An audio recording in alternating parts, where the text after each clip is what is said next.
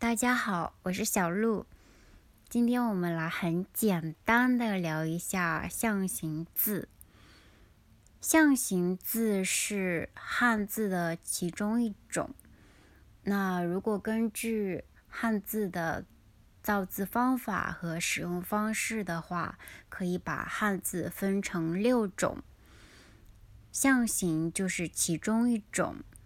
那象形的意思很容易理解，就是说这个字。它跟它指代的事物的形状很像，比如“鹿”这个字，也就是我的名字“小鹿”的“鹿”这个字。我会在我的网站上面贴一些图片，还有链接，你可以边听边看，这样你比较容易理解我在说什么。那我们先来看一下“鹿”这个字，我贴的网站上面有甲骨文、金文、说文解字，还有六书通的字。那我们先来看甲骨文和金文。甲骨文是指刻在龟甲或者别的动物的骨头上面的文字。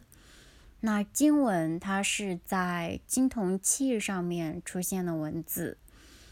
如果你不知道青铜器是什么的话，你可以先去 Google 一下，看一下图片。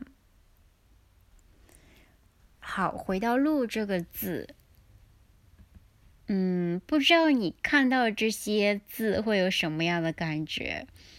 我看到这些字的时候，我会觉得哇！真的好可爱，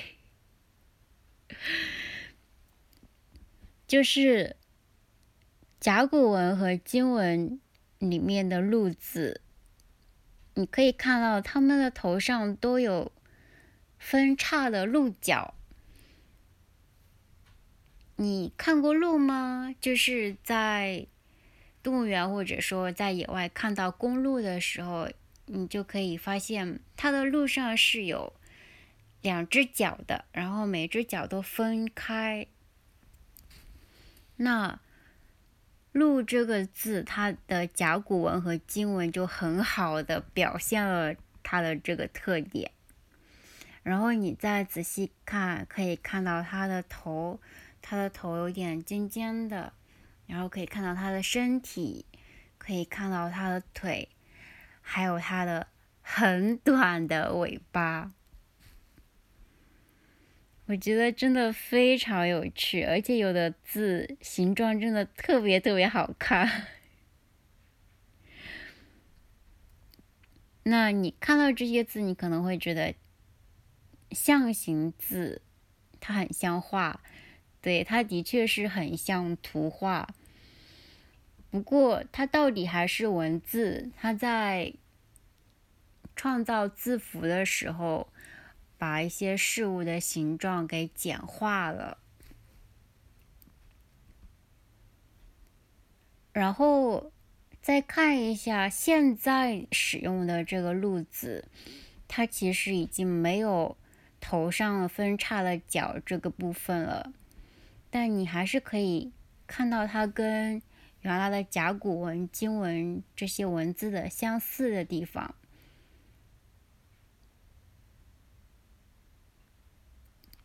那比如说，现在的“路”最下面的部分是“笔”字，这个其实是“路”它的题，它是有点分开的，你可以仔细看一下。那这个“笔”就是。表示它的题的形状。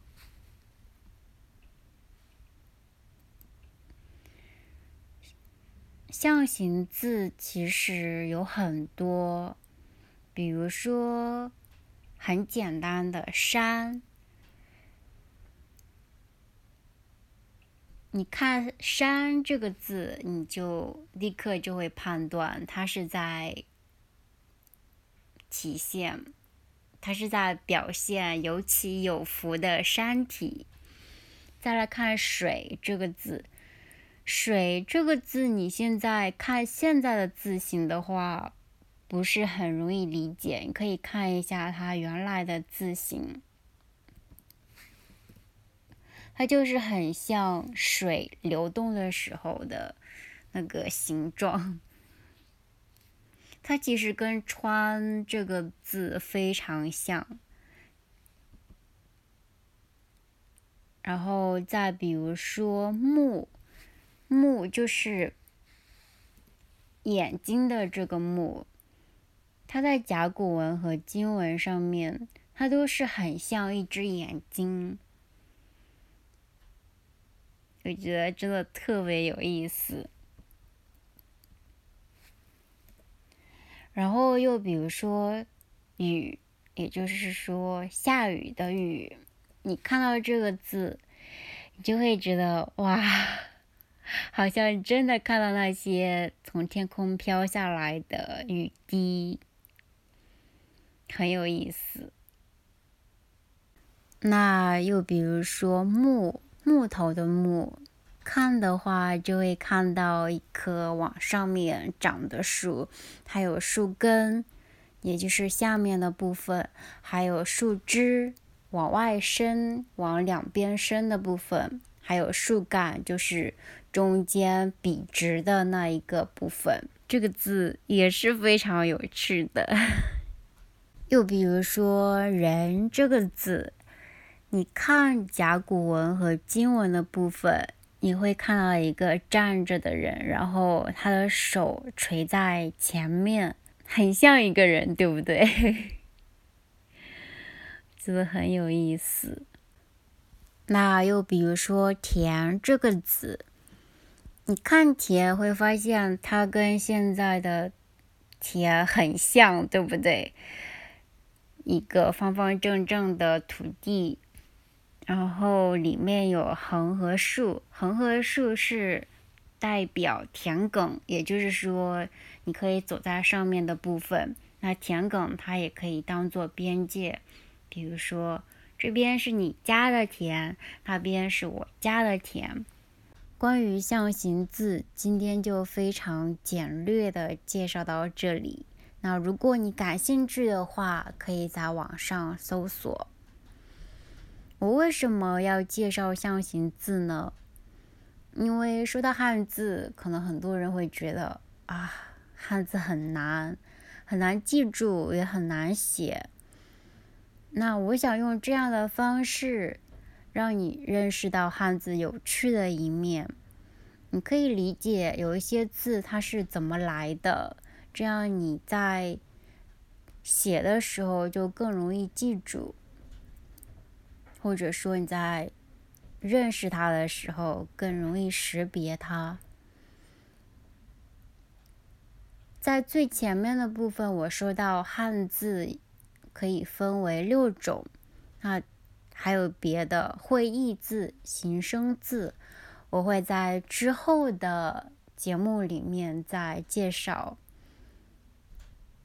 今天就先到这里。